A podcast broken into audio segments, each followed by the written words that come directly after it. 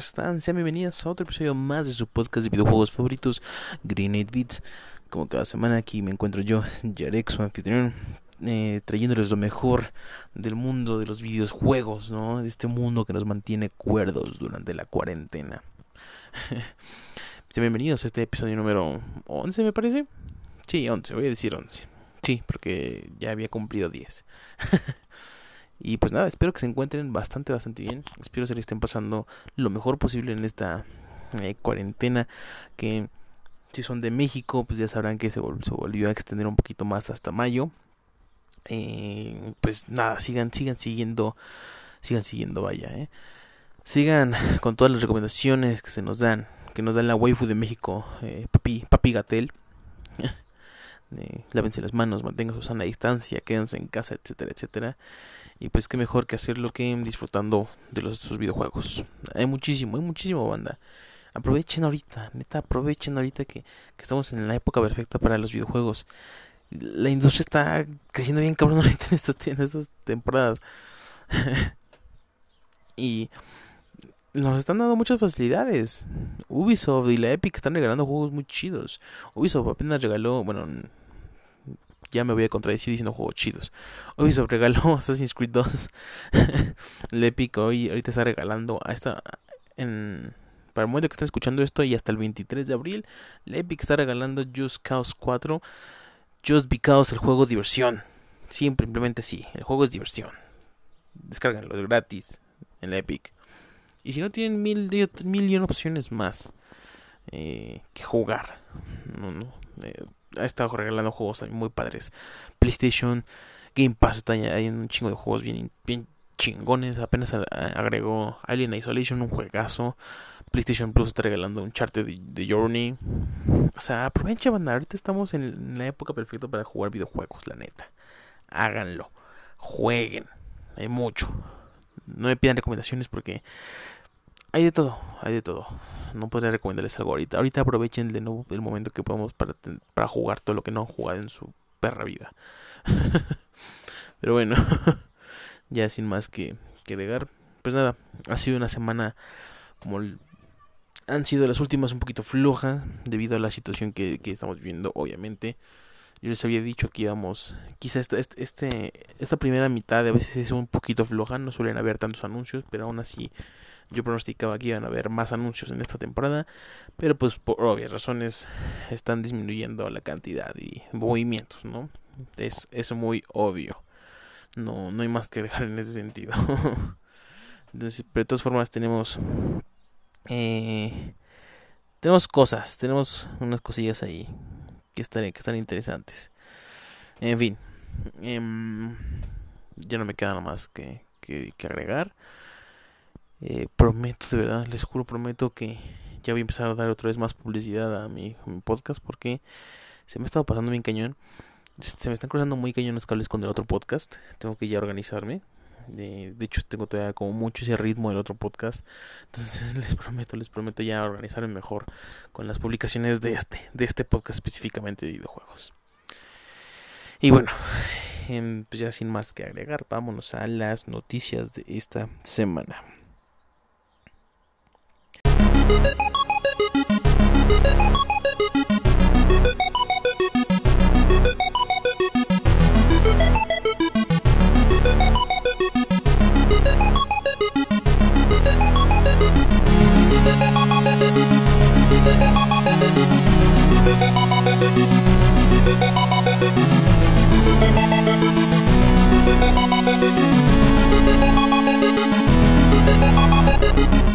Y bueno, banda, ya estamos aquí de regreso en, esta sección tan bonita, tan aclamada de noticias más relevantes de esta semana. Em, algo que me di cuenta, quiero aclarar, quiero aclarar algo. Eh, estoy teniendo un formato un poquito parecido. Obviamente, ah, eh, si no saben, bueno, obviamente no saben, no me conocen. Una gran fuerte inspiración para hacer esto ha sido el proyecto de los gordos bastardos, que más, más adelante os voy a recomendar, claro que sí. Y me estoy dando cuenta que estoy tomando como muchos modismos de ellos. Les prometo que voy a intentar cambiarlos. Porque pues el punto no es hacer una copia de ellos, sino también hacer un contenido diferente. No quiero que piensen que estoy haciendo una calca de lo que están haciendo eh, estos gorditos, estos, este maravilloso grupo que ha impulsado también mucho el gaming aquí en México. Em, son grandes exponentes, aunque ellos digan que no. Em, entonces, voy a intentar cambiar algunos modismos, frases, cosas por el estilo. Por ejemplo, justamente esto, lo de la noticia más relevante de la semana, es algo que dice Ezequiel todos los días, bueno, todas las veces en su podcast. Pero bueno, ya creo que ya sin más. No, ese es un pequeño eh, aclaración, ¿no? Pero bueno, ya eh, empecemos con esto porque pues, están interesantes. Eh, ¿Alguien recuerda Crytek? Esta eh, compañía muy popular en lo que fue por, allá del, del 2007 más o menos. Que lanzó un juego muy popular de nuevo por esa época. Eh, si no recuerdan, se los, yo se los recuerdo. Crytek responsable de haber lanzado el shooter eh, Crisis. Nos tuvo noticias, de hecho, durante la semana. Eh, primero lanzó un tweet dando como un, un teaser de que íbamos a tener algo eh, pues noticia y pues ya se anunció. Eh, pensé, muchos pensamos que iba a ser un nuevo lanzamiento, obviamente iba a estar como medio difícil por la situación, pero de todas formas está como chido. Crytek confirma el lanzamiento de mm, básicamente un remaster de Crisis.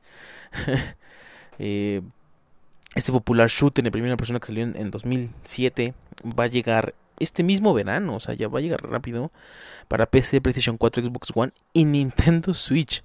Aún no se dice exactamente la fecha, pero dijeron que es verano, ¿no? Eh, el port lo están desarrollando en colaboración con Saber Interactive. Y pues ya, o sea, pudimos tener un, pequeño tráiler sobre, sobre esto, ¿no? Que pues, al final del día es Crisis. Si nunca han jugado Crisis, es un auténtico... Eh, es un juego muy divertido. ¿Cuál es lo interesante de este, este anuncio? Crysis en su momento se convirtió en un auténtico monstruo para utilizar la tecnología más avanzada a nivel gráfico en PC. de hecho, eh, está como muy conocido el, esta situación que existió donde los equipos incluso de, de última generación de, desde entonces, del 2007, sufrían bien cabrón para para explotar todo el potencial gráfico que tenía el CryEngine, porque es un engine eh, interno de, Crytek. Y después, obviamente, cuando salió el port de, eh, Crisis a PlayStation 3 y Xbox 360, incluso fue muchísimo más deficiente de lo que le corría en PC. Si ya PC le, costaba a PlayStation 3 y Xbox 360, pues les costaba todavía más. Entonces, eh, esta es como una nota un, poquito interesante. porque básicamente dijeron que la remasterización va a tener muchísimas mejoras eh, gráficas. Es un remaster, mm, vamos a aclarar. Se trabaja del juego base no es un remake totalmente como, como, lo fue el Final Fantasy VII, que es rehacer todo.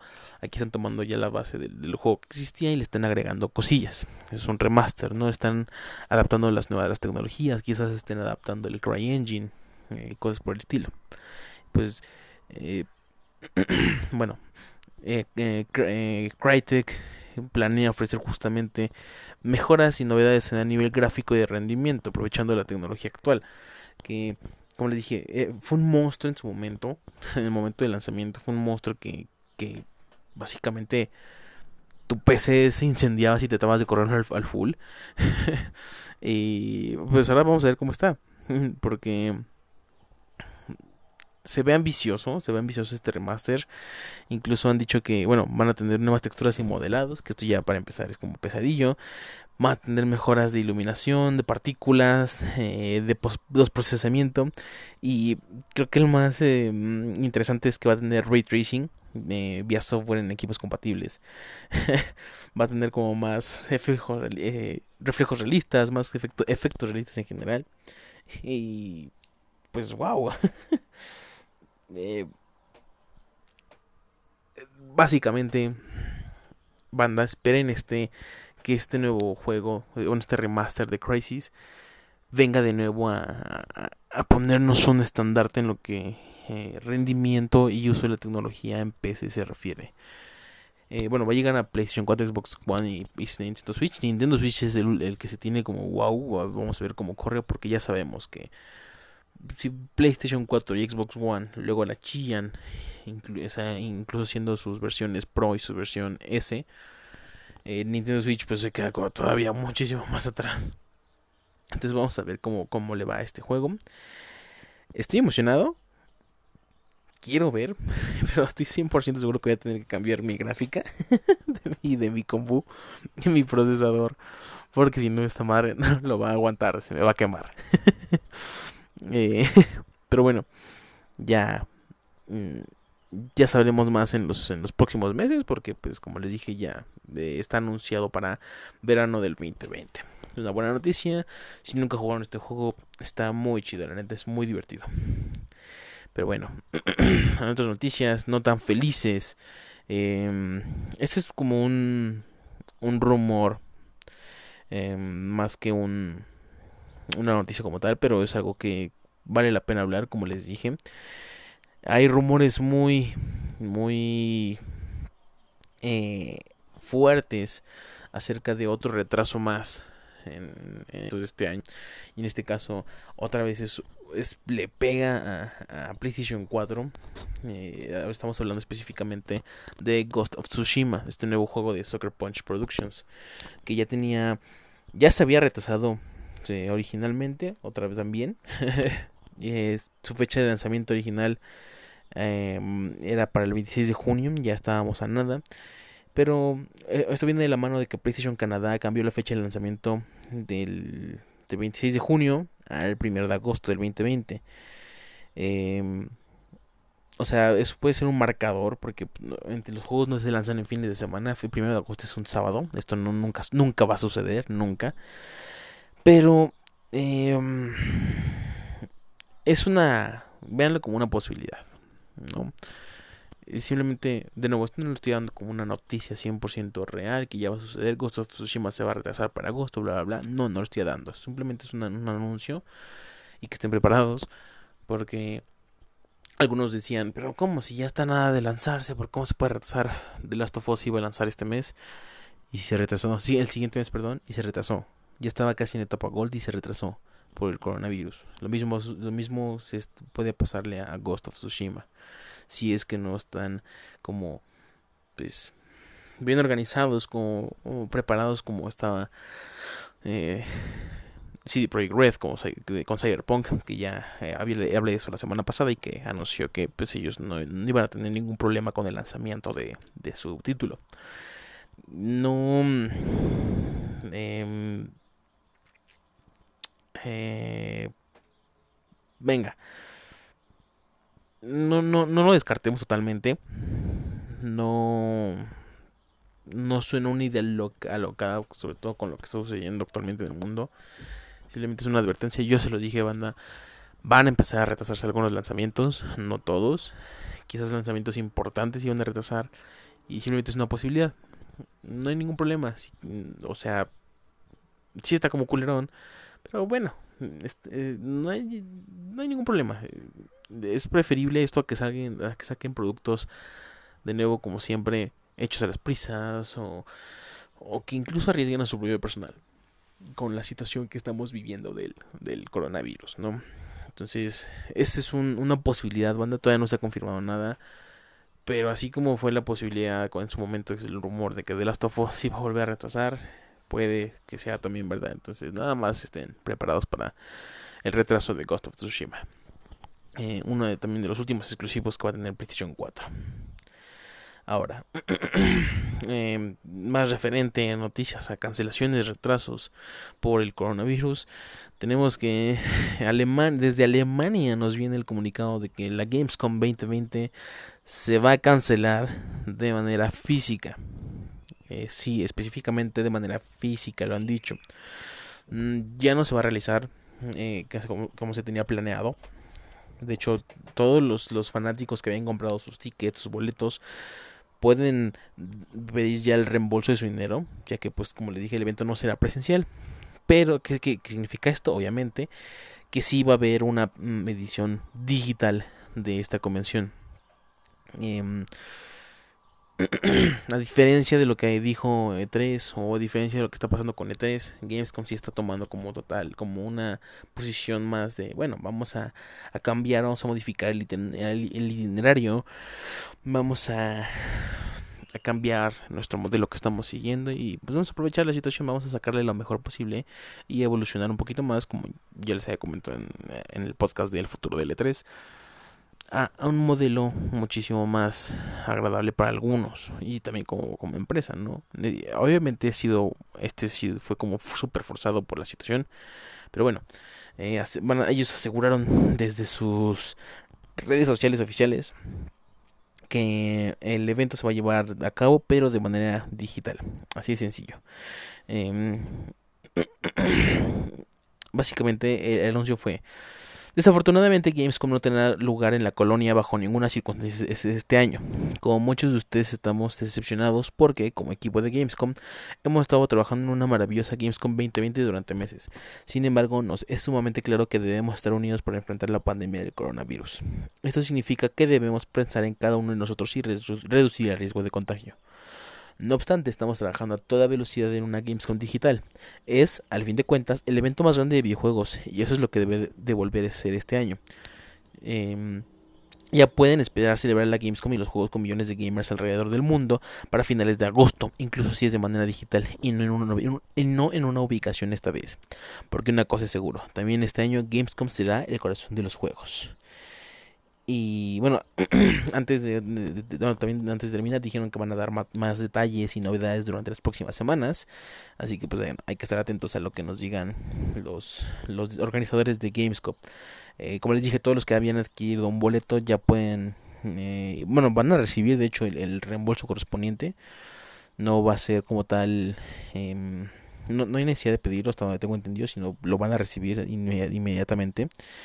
Y Em, pues bueno, es una buena noticia que Gamescom haya, haya decidido tomar este camino. Em, no cabe duda que se ha vuelto una de las eh, convenciones, uno de los eventos más importantes a la hora de juegos. Eh, incluso yo diría que está tomando muchísimo más peso que la E3. Yo sé que muchos van a decir, ay no, pero es que la E3 siempre ha sido el más importante, bla, bla, bla ya les dije los problemas con los que eh, pasando la E3. Entonces, Gamescom está tomando muchísimo vuelo y me parece una decisión correcta lo que están haciendo. Vaya. Em, obviamente se pierde toda esa interacción humana y esa, esta forma y esta posibilidad de probar juegos, de, de, de, de convivir, de, vivir de primera mano como todos los anuncios y cosas por el estilo, lo que puede suceder en la Gamescom. Pero pues ni modo, así sucede. Eh, no podemos hacer nada. Sin embargo, pues sí van a hacer una, una, una edición digital. Veamos cómo lo manejan, veamos cómo va a ser, veamos si van a cambiar sus itinerarios como tal que ya se tenían planeados. Y pues nada, esperemos en estas siguientes semanas más anuncios sobre cómo va a ser eh, la Gamescom de este año, cómo lo van a llevar. Y bueno, en noticias como más agradables, más bonitas, más cookies. así de la nada, sin avisar, sin decir, sin, echar, sin decirnos agua va, sin echar salivita. 2K Games y Firaxis Games eh, anunciaron así de huevos el nuevo juego de la saga XCOM. Quienes no saben que XCOM es un juego táctico, es un juego de estrategia y es un juego muy divertido. que si tienen oportunidad de, jugarlo, jueguenlo. Creo que está en el Game Pass para PC y también para Xbox. disponible, jueguenlo, está, está disponible en todas las plataformas, ya actualmente ya. Y pero anunció así literal de la nada una secuela de, del XCOM 2, del mm, Enemy Unknown, me parece que se llama, con el título XCOM Chimera Squad. Está planeado para PC. Eh, ya saben, XCOM, bueno, si no saben, XCOM siempre ha sido primero lanzarse en PC, arreglar lo que tengan que hacer ahí, después de hacer un port para las, las consolas. Y no va a ser nada tardado en llegar, de hecho es una muy buena noticia. Su fecha de lanzamiento se ha fijado para el próximo 24 de abril, o sea, literalmente en unos eh, una semana. y hasta el primero de, de, mayo van a poder adquirirlo a mitad de precio por Steam. Ya saben que Steam suele hacer este tipo de promociones últimamente. De las primeras semanas de lanzamiento eh, los ofrecen con un 50% de descuento. Esto pasó, por ejemplo, también con el Borderlands 3. En las primeras dos semanas de lanzamiento, cuando, ya dejó de ser exclusivo del Epic, lo dieron a mitad de precio, unos 400, 500 pesos más o menos. Y bueno, su precio original va a ser 20 euros. Y pues básicamente nos mostraron un tráiler. Un tráiler como más un poquito colorido comparado a lo que estamos como acostumbrados a XCOM. Eh, de nuevo, es, una experiencia de combate táctico por dentro del universo de esta saga. Eh, es una secuela directa, directamente en términos narrativos, a la segunda entrega de, de XCOM, ya que, bueno, sigue explorando los sucesos posteriores a la historia narrada en las anteriores producciones. Eh, en pocas palabras, si no han jugado, hay un gobierno extraterrestre, la humanidad consiguió desterrarlos de la Tierra y eh, hacen que hicieron que los extraterrestres huyeran a otros lugares de la galaxia. Pero pues aún así se quedaron eh, algunos soldados que eh, después de los hechos narrados en XCOM 2 trabajaban junto a los humanos para crear una nueva alianza. Em, básicamente una nueva amenaza, el Kimber Squad formado por eh, antiguos invasores y humanos se tienen que poner a trabajar para traer todo en, orden, ¿no? de acuerdo con también detalles que se nos dio, eh, cada agente está equipado con habilidades tácticas especiales, todos ellos tienen motivaciones diferentes y que, al final del día te darán una noción de gameplay muy diferente. Eh, estamos básicamente son clases y dicen que en jugabilidad promete una mezcla de estrategia que es como XCOM es un juego de, estrategia por turnos trabajo en equipo y un nuevo modo de juego que es entrar y despejar que nos permitirá completar los objetivos eh, de la misión como muchísimo más rápido ¿no? planean darle un poquito más de velocidad a XCOM por lo que se ha podido ver em, básicamente eh, es otro juego divertido. Eh, este es una buena noticia. Es un juego que les puede sacar unas cuantas horas de diversión si les gustan los los juegos tácticos. Y además, ¿cómo, cómo, cómo, cómo va? Eh, parece ser que lo van a hacer un poquito más rápido. Que eso a veces la queja que algunos tenían con como que lo sentían un poquito lento en lo de los turnos, la, los combates y cosas por el estilo. Pero pues nada que ver. en fin. Buena noticia, XCOM lanza de XCOM Chimera Squad, anunciado para el 24 de abril de este mismo año, o sea, ya una semanita. Aprovechenlo, va a estar en 10 dólares, súper baratísimo. Ahora, eh, vamos con mm, em, una noticia interesante que más que, más que nada como el peso de la noticia no es como tan grande, o bueno, no por ahora, no sabemos qué, qué, cuáles son los planes, pero mm, me parece interesante abordar este tema. Riot Games básicamente adquirió el estudio de mm, detrás de Hytale. Quienes no conozcan qué es Hytale, es un videojuego de rol sandbox, eh, o sea, muy a lo Minecraft hasta cierto punto. Eh, inspirado en un mundo fantástico. Actualmente se encuentra en una fase de beta. Eh, o sea, e, este juego está siendo desarrollado por Hypixel Studios. Y básicamente lo, pues ya, lo adquirió. Fue una compra 100%. eh, a partir de, de ayer, el equipo básicamente formó pasar totalmente parte de, de Riot Games. Y lo que se los pocos detalles que se han dado acerca de esta nueva adquisición comercial por parte de Riot es que pues eh, Hypixel va a seguir eh, trabajando de manera independiente, o sea, no lo van a absorber al 100%, sino va a ser eh, totalmente, va a seguir siendo Hypixel.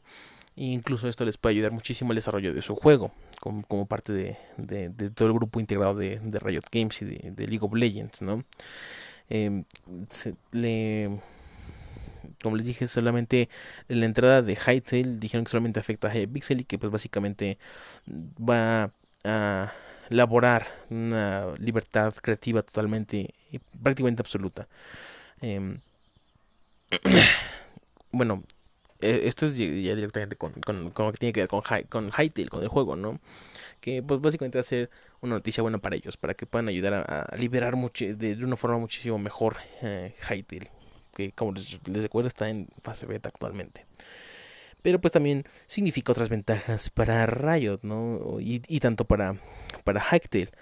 Eh, eh, va a ser una combinación de recursos, una combinación de, de conocimientos de, de, personal que va a dar una muchísimo, muchísimo mejor forma de mantenerse a la cabeza en, lo que es desarrollo de sus videojuegos, en, ambas partes. Obviamente beneficia muchísimo más parte de Hypixel que a Riot, pero sin embargo a Riot pues, le sigue siendo muy bueno en, en términos de, de, creación de un juego de, de acción, aventura, er, rol, que por si no lo saben, se está rumorando muchísimo que parte de esta adquisición es pues eh, para poder utilizarlos posteriormente como fuerza de trabajo para su eh, MMO o su juego de rol que tienen pensado hacer sobre el, el lore de, de, de, League of Legends.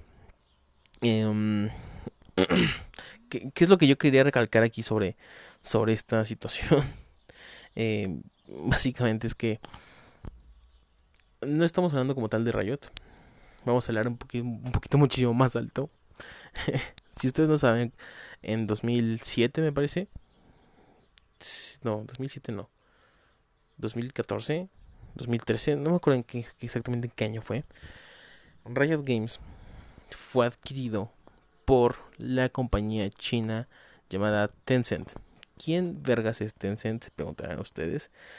Eh, Tencent es básicamente una de las compañías a nivel mundial más grandes de que provee servicios en, en general de internet. Tiene subsidiarias, subsidiarias, pero muchísimas, muchísimas subsidiarias. Que, incluso más para que se den una pequeña idea. eh, tiene eh, Tencent es dueño de 100% de, de Funcom, que, que, muchos preguntarán qué es, qué es, qué, carajos es Funcom, es una empresa nor noruega desarrolladora de, videojuegos especializada en juegos en línea, sobre todo por ejemplo Age of Conan, eh, Dreamfall The Longest Journey, que son como los más eh, conocidos de, esta de esta empresa. Son dueños al 100% de Riot Games, que pues bueno, no hay como mucho hablar de, de Games, ya todos lo conocen. Son dueños al 100% de Timmy Studios, que tenemos, son desarrolladores de juegos móviles eh, y PC y Nintendo Switch. de hecho, eh, Timmy Games son los, que desarrollaron eh, Call of Duty Mobile. Son, dueños del 83% de Supercell que es esta desarrolladora de videojuegos finlandesa que ha creado grandes juegos de, de teléfono como son Clash of Clans y Clash Royale y Brawl Stars, nada más para que se vean. También son dueños del 80% de Green Deer Gear Games, que son nada más ni nada menos que los eh, desarrolladores de Path of the Exile. Y el más importante, o que muchos dirán que pedo, son dueños del 40% de Epic Games, que pues no es nada más ni nada menos que los creadores de, de Fortnite. También tienen incluso metida ahí con Ubisoft, Activision Blizzard, Paradox Interactive, Platino, eh, Sumo Digital y Platino Games. O sea, Tencent está en todos lados. Es, yo podría decir, una de las compañías más grandes, no como tal de videojuegos, pero pues sí de la industria del entretenimiento en línea. Entonces, básicamente Tencent se está expandiendo más, adquirió ya otro estudio indirectamente, porque pues Riot adquirió estudio de Hypixel, entonces al final del día sigue siendo de Tencent. Y pues veamos cómo les va. Muchos de estos estudios les ha ido muchísimo, muchísimo mejor desde la adquisición de, o bueno, esas empresas más bien, compañías, les ha ido muchísimo mejor desde que Tencent los, los adquirió. y pues es una buena, una buena noticia, ¿no? Eh, veamos qué hace. Como les dije, están los rumores de que probablemente los utilicen para, para posteriormente, o sea, aparte de la ayuda que les quieren dar para sacar eh, Hightail, eh, simplemente para después utilizarlos como fuerza de trabajo en sus juegos de rol que tienen planeados para el, el Lord de League of Legends. Pero, pues sí, el monstruo chino se está haciendo cada vez más grande y también Riot Games está haciendo cada vez más, más grande. Pero bueno, esas fueron como las noticias relevantes de esta semana. Eh, obviamente hay una más que me falta agregar. Que me hubiera podido agregar en el podcast. Me hubiera podido gustado a, Me hubiera gustado podido haberla agregar en el podcast pasado. Discúlpenme por mi dislexia bien caro que me dio. me hubiera gustado agregarla en el podcast pasado. Pero pues la noticia ya salió como noche. Y pues ya no me dio tiempo de, de grabar algo y agregarlo rápido al, al, al episodio pasado. Es una noticia que básicamente nos pega muchísimo a la comunidad gamer, sobre todo mexicana. ¿No? ¿De qué estoy hablando? Eh, el, el viernes 11 de abril eh, falleció básicamente una de las figuras más grandes que ha existido en el mundo del entretenimiento mexicano, no solamente de videojuegos, pero pues también de videojuegos que, que ha existido. ¿no? Eh, el Gus Rodríguez. eh, quienes no sepan quién es el Gus Rodríguez, probablemente a muchos no les tocó. A, las generaciones de gamers más grandes les, les tocó claramente. Y si no te tocó, quizás en algún momento debiste haber sabido quién es el Gus Rodríguez. Pero pues si no sabes, te lo digo de una vez. Fue el, uno de los pioneros en la industria del entretenimiento de videojuegos aquí en México. Y fue uno de los impulsores de de la industria de los videojuegos aquí en México.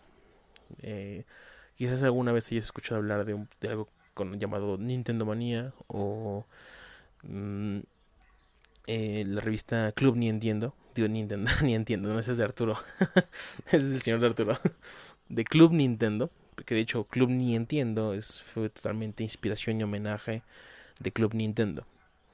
Que básicamente fue el inicio de lo que fue periodismo de videojuegos, de lo que fue entretenimiento de videojuegos y de lo que fue eh, antes de que existiera lo que hoy en día es como guías internet, antes de que fue, lo, fue el contacto más grande que teníamos antes de que existiera el internet aquí en, en, México, ¿no? Antes de que fuera como la herramienta que es hoy en día. Eh, Rodríguez es una noticia triste, muy muy triste para toda la comunidad eh, porque de nuevo, fue un pionero y sin él no seríamos... no estaríamos en el nivel que estamos ahora en lo que es nivel videojuegos en México. No, no... Simplemente no, no estaríamos... No seríamos, no sería lo mismo la industria de los videojuegos en México sin, sin Gus Rodríguez. Eh, nada más para que se den una, una idea de lo grande que fue eh, el maestro Gus. Eh, él, no solamente fue conocido por su trabajo en, en, Nintendo Manía y en Club Nintendo, que sí es uno de sus trabajos más grandes, pero no lo, no lo es. no solamente es reconocido por eso, es a lo que me refiero. Eh, él empezó, este, estudió, em, me parece, publicidad. Eh, Sí, estudió publicidad, fue de parte de la primera generación, me parece, del Centro de Estudios de Ciencia y Comunicación. Em, él fue desde siempre una persona muy activa, muy, muy jugadora. De hecho, él, él, alguna vez comentó que su, su, amor por videojuegos no empezó especialmente con Nintendo, sino él dijo con Nessa Pong. él empezó con, con esos juegos bien, bien viejitos, ¿no?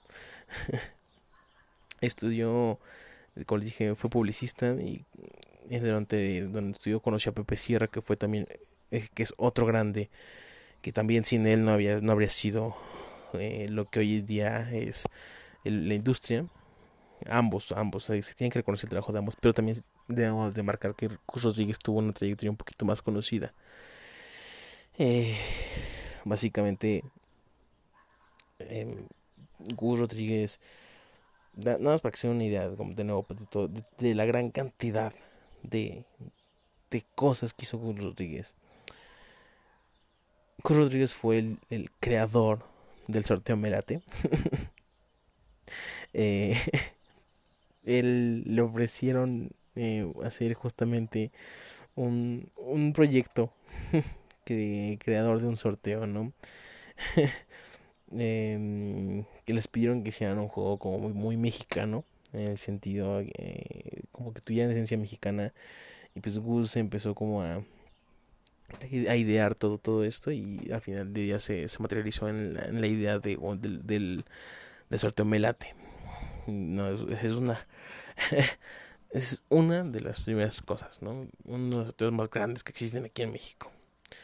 Eh, también Gus Rodríguez fue un grande, un gran guionista, un gran comediante, un, bueno, un gran escritor más bien de la comedia mexicana. Eh, su, su, su, trabajo es reconocido eh, en, en, en, la en las televisoras en general y también de nuevo para que se una idea quizás ustedes esto probablemente les tocó muchísimo más uh, que esto que, que, que, lo que fue Club Nintendo y Nintendo, Nintendo Manía pero para empezar él fue el creador del personaje de Eugenio Derbez como Armando Hoyos. Él fue escritor directamente de Eugenio Derbez él salía en su programa, si lo recordarán, tenía la voz de, del narrador, de, él era la voz del, narrador del programa de Eugenio Derbez.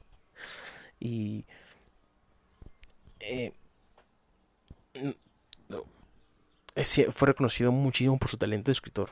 Él hizo muchos de los sketches, él hizo, eh, trabajó con los, con los trabajó con grandes comediantes, ¿no? y básicamente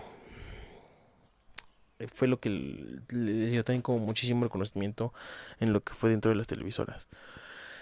Eh, otro grande logro que tuvo y que de nuevo sin él no tendríamos esa maravilla que tenemos hoy en día.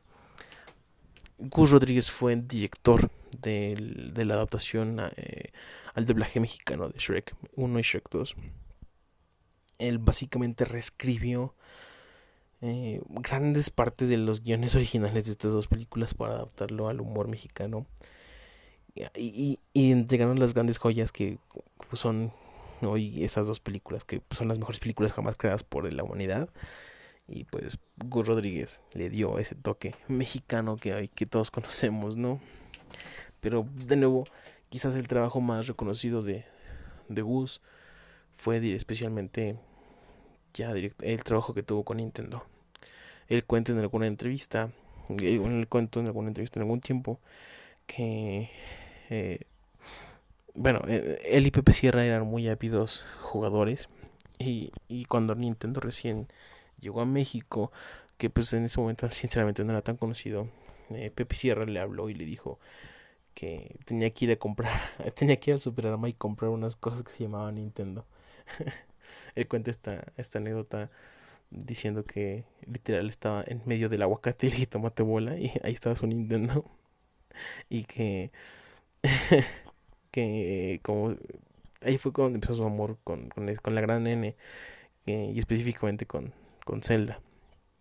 Eh, básicamente también, esto, esto, esto, fue el inicio solamente de la historia de, de Gus con, con, con Zelda. Eh, se narra también, eh, se cuenta también en algún momento que el director de Canon, que era cliente de la agencia de publicidad que tenía Gus, que tenían Gus y Pepe Sierra, eh, les dijo que, que él estaba por abrir una tienda de Nintendo cerca de, del World Trade Center, enfrentito, y que necesitaba que le hicieran publicidad.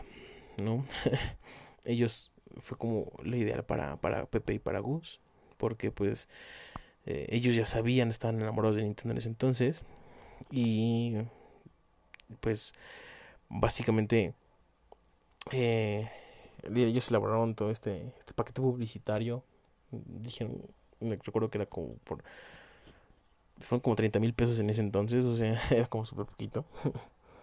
y que, bueno, o sea, súper poquito hoy en día, pero hoy para, para ese entonces era muchísimo.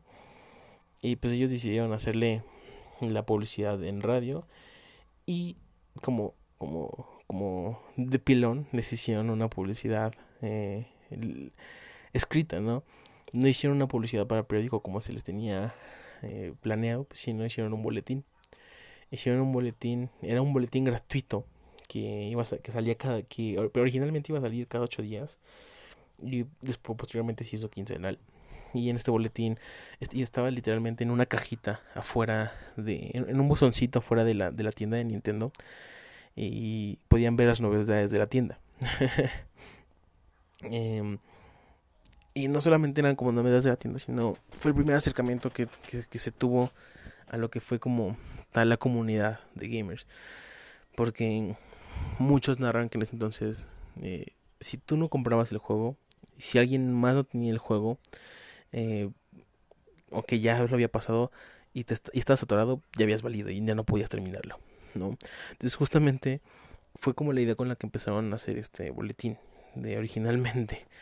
Eh, le dijeron a la gente básicamente que, que les, les dieran sus mejores trucos para, eh, para los juegos y que también ellos les iban a dar sus trucos y así como que iba a haber esta...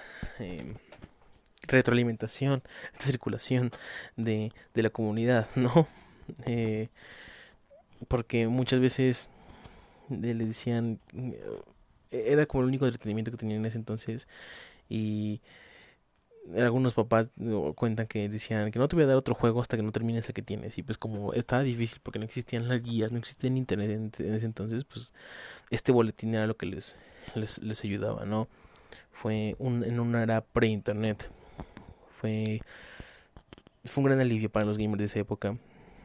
Y básicamente fue como un primer acercamiento a, todo eso.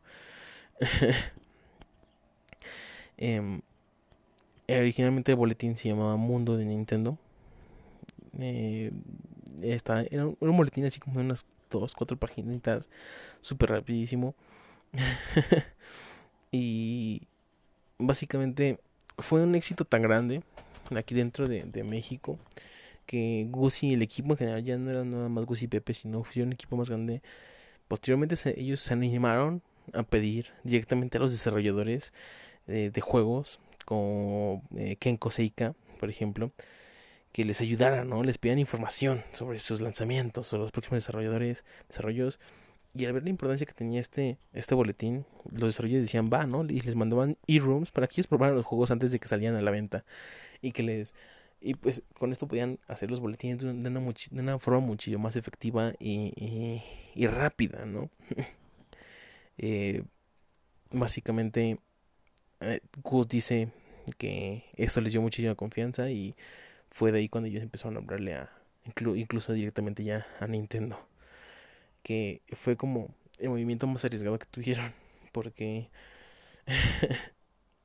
fue tan grande el boletín, el boletín era una, no, era oficial y todos sabemos como la historia que hay Nintendo mucho con, con las cosas no oficiales que se, que, que se distribuyen y se hacen como importantes.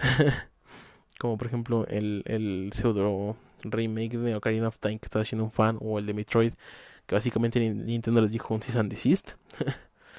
eh, Nintendo tenía como toda la oportunidad de hacer de hacer esto, ¿no? Porque incluso les dijo, ¿quién es, quién es el que está haciendo esto? ¿Quién es el que está haciendo este boletín? Porque sí, eh, se fue tan grande en ese momento que les dijeron, ¿qué pedo?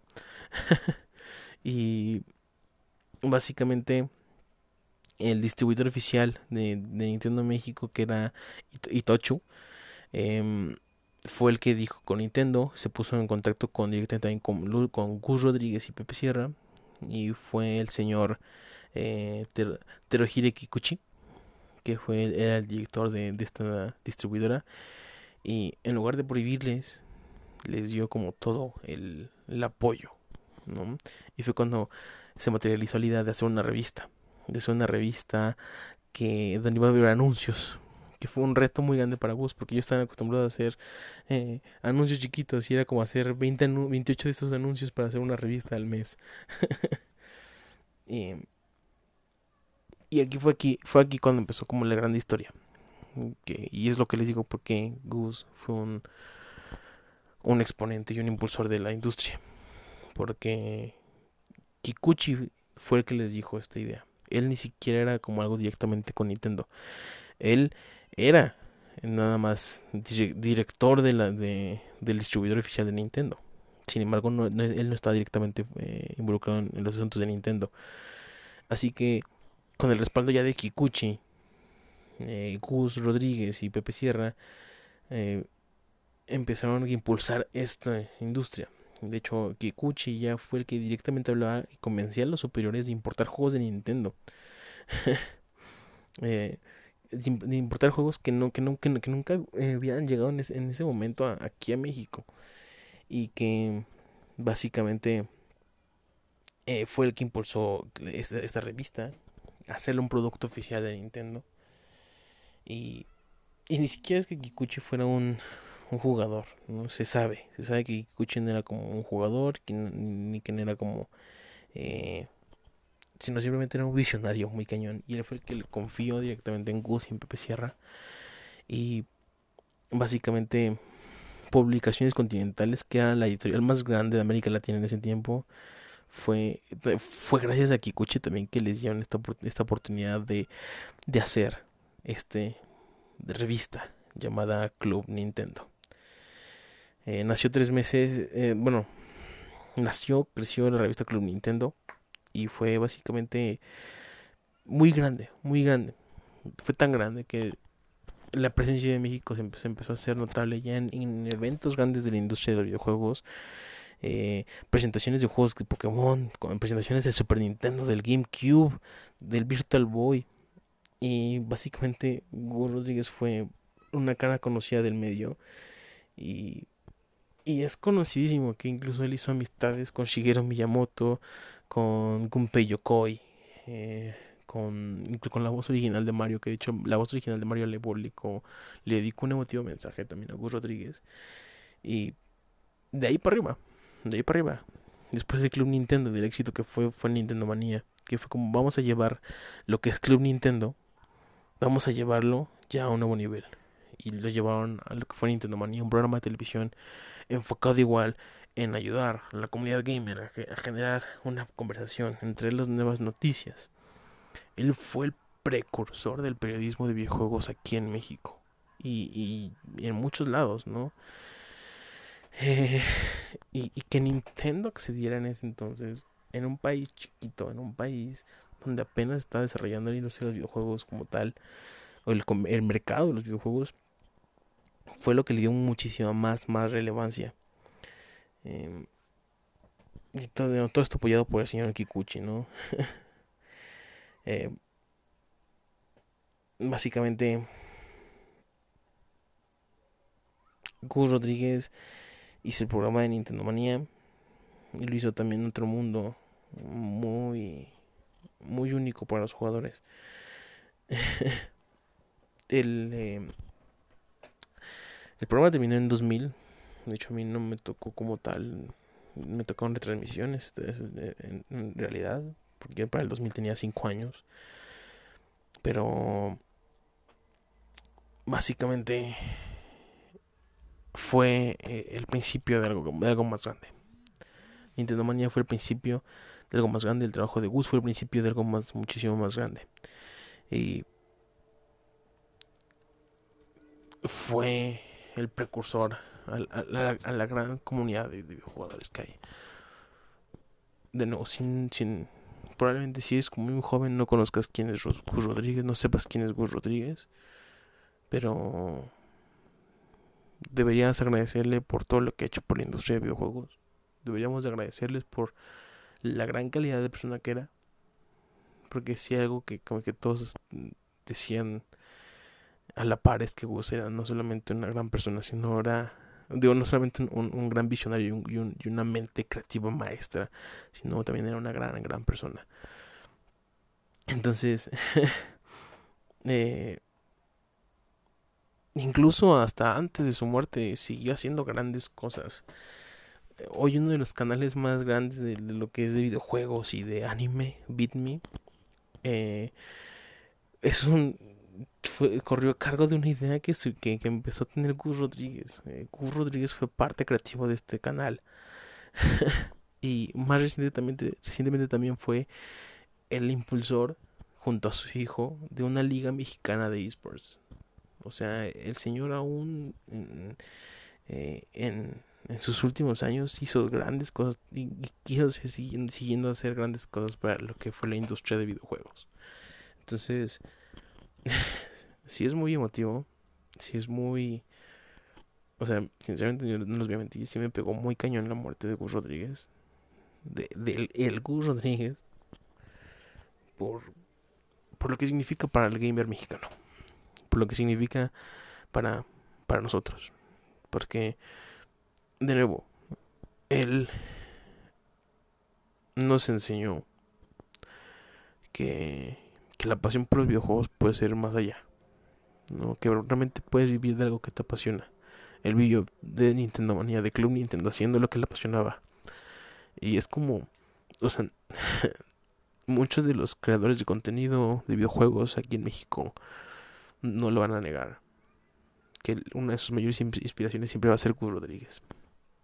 Y ser lo que hizo, o, o ser una mínima parte de lo que hizo Gus Rodríguez en, en la industria ser la cara y demostrar que, los videojuegos son más que simplemente un, pues, un entretenimiento barato.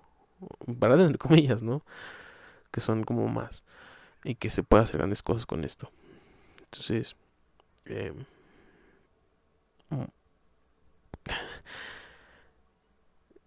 sí es como muy, muy triste la noticia.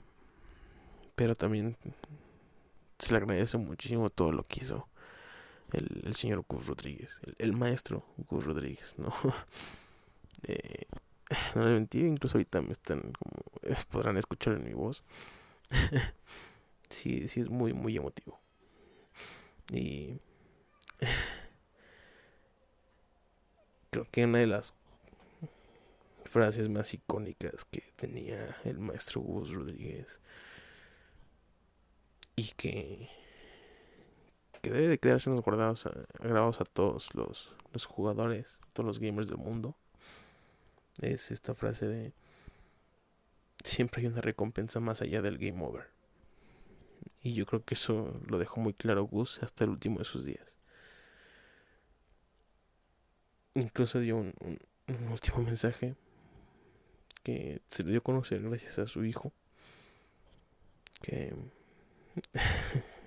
quizás sea muy romántico, dejó un último mensaje diciendo a todos los gamers que si, nunca vieron Nintendo Manía, al final de los episodios siempre les dejaba retos a los gamers. Como, ah, pásense el nivel, o hagan esto, ¿no? Los reto a que hagan esto. Y el reto que nos dejó antes de irse, antes de pasar al siguiente nivel, fue hacer una acción buena para el mundo. Un reto muy difícil, pero que pues espero que podamos cumplir muchos en honor a, al maestro Gus Rodríguez. Entonces, simplemente eh, quería hacer esto para, para, hablar de él y recordarlo. Y, y, y para los que no sepan y para los que no saben quién era, justamente para darles un poquito de, de, noción de todo lo que hizo este señor, este maestro, este grande creativo, este grande artista de, y, y figura impulsora de los videojuegos en México. Entonces, muchas gracias al maestro Hugo Rodríguez, en donde quiera que, que esté. que hablando de una forma muy romántica de Ramón Gamer, el Gus Rodríguez no, no se nos fue, simplemente se nos, adelantó de nivel y fue a arrochar al boss final, él solo, porque es algo que él hacía, el maestro Gus Rodríguez. Entonces, super noventa. Eh, aquí lo voy a dejar por, por hoy en, en lo que es este tema de la semana y pues ya ahorita nos vemos en las, las despedidas.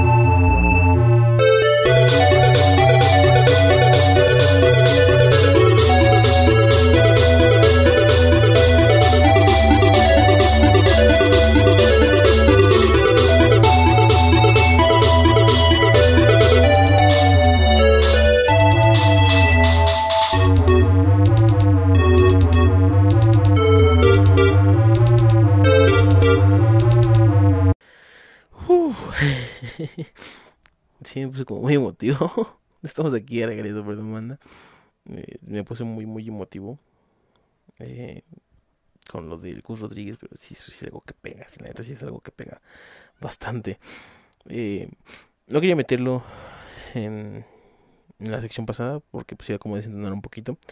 Pero pues ahora sí ya lo voy a meter. eh, no es como, siempre. Los lanzamientos más importantes de, de la semana, de esta semana, que de nuevo no son como, como muchos, pero bueno. De hecho, esta semana no hubo lanzamientos. o sea, sí, no, no hubo lanzamientos, pero va a haber lanzamientos de aquí al 23 de abril. Vamos a ver qué hay. Tenemos el 21 de abril de, Flowers Collector para PC. Eh, y tenemos otros juegos que son nada más el siguiente. Que son Cloudpunk para PC el 23 de abril. Filament para PC el 23 de abril. MotoGP 20 para PC, PlayStation 4, Switch, Xbox One y Stadia para el 23 de abril. Pick Cross S4 para Switch. Sunless Sea eh, Submarine eh, Edition para Switch y Xbox One. Aquí nota pequeña. Primero sale para Switch, después para Xbox One. Sale el 23 y después el 24. Y los demás pues ya se los doy para, para la otra semana, porque es directamente del 24 de abril. Y ese es el otro día que grabo el podcast. Entonces no hubo mucho, no hubo muchos lanzamientos. Este mes el lanzamiento más importante sigue siendo Final Fantasy VII Remake. Que ha habido muchas opiniones divididas por lo que he estado viendo. Pero bueno. Perdón, sigo sensible por el Gus Rodríguez. eh, pero bueno, ya no me queda más que agradecerles por, por su compañía, estar esta horita platicando, bueno, platicando, no, sino escuchándome hablar sobre todo este mundo de los videojuegos. Eh, nada más es recordarles que me pueden seguir en redes sociales. En Facebook sigue siendo la página del otro podcast de Un Torrente de Sangre en la Cabeza. Y en Twitter eh, me pueden seguir como YarekBM, arroba YarekBM o Yarek Vega, J-A-R-E-K Vega, donde estoy subiendo como contenido. Eh, voy a a subir más contenido de videojuegos en general, pero ahorita estoy subiendo como cositas de TFT. Si juegan este, este spin-off, por así decirlo, de League of Legends, este otro modo de juego de League of Legends, que es como un auto chess. Estoy viendo guías eh, o pequeñas recomendaciones sobre los parches y las composiciones. Entonces, si, si juegan esto, pues no, se, no, no olviden seguirme. No soy un experto mm, todavía, pero sí trato de sacar lo mejor. Incluso me considero mejor que en el League of Legends original. Eso sí les puedo decir. este, entonces estoy subiendo unas pequeñas guías de TFT ahí.